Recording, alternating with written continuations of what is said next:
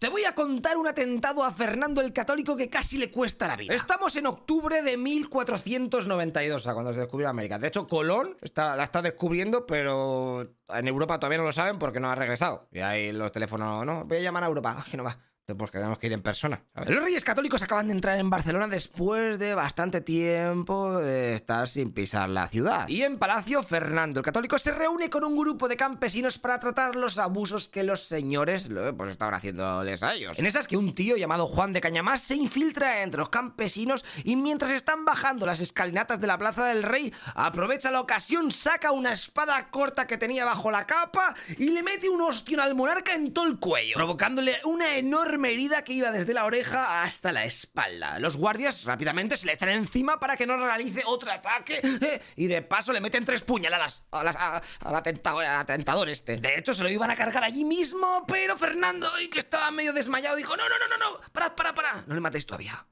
quiero hacerle preguntas. Así que al pavo este lo encarcelan mientras hacen un llamamiento para que todas las personas que eran cirujanos y médicos de Barcelona acudiesen al palacio porque había que curar al rey. La cosa pintaba mal, ¿eh? Por el canto un duro no le había cortado la cabeza al rey y Fernando estuvo muy cerca de palmarla, pero finalmente pues le pusieron una tirita y se curó. Y ahora llega el momento de saber qué pasó con el pavo ese que le había intentado asesinar. A este le interrogaron y tan solo pudieron sacarle que tenía mucha envidia del rey porque molaba mucho y que encima el diablo le decía a la oreja lo siguiente. Mata a este rey y tú serás rey. Así que finalmente se dictaminó pues que el pavo ese estaba medio loco y que había actuado solo, o sea, no había ningún imperio, algún reino que estaba ahí, o algunos nobles que...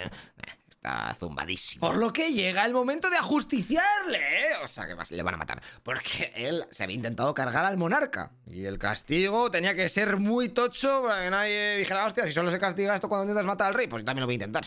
No, no.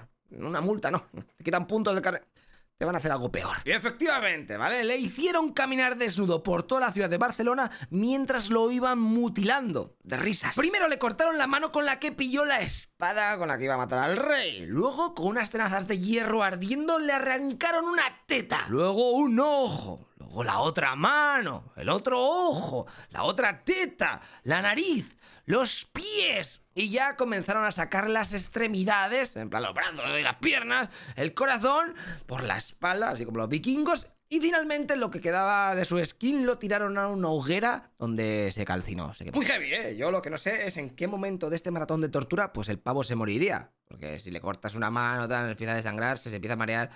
A lo mejor está arrastrándose, le están arrastrando con una cuerda, en plan, venga, vamos a cortar otra cosa. Pues está muerto, déjale. No, voy a cortar otra cosa. Coño, que saca el cuchillo de cortar. Déjame, pues, un día que tenemos que matar a alguien, reventarlo, luego hago unas chuletillas. Bueno, eso sí, tú, tú que dolerle. Hey, una cosa, tú que estás escuchando este podcast, te recuerdo que todo esto está subido en el canal de A Toda Leche de YouTube, ¿vale? O sea, que buscas en YouTube A Toda Leche y lo verás con vídeo, que yo creo que a lo mejor te va a molar más, ¿vale? Bueno, si no, pues tienes así para trabajar o lo que sea, pues el podcast, pero si no lo ves en vídeo. Así me ayudas un poco o te haces Patreon y así apoyas el contenido. todo esto cuesta un porrón. Venga, tío, te vemos en el siguiente capítulo. Hasta luego, loco Pixas.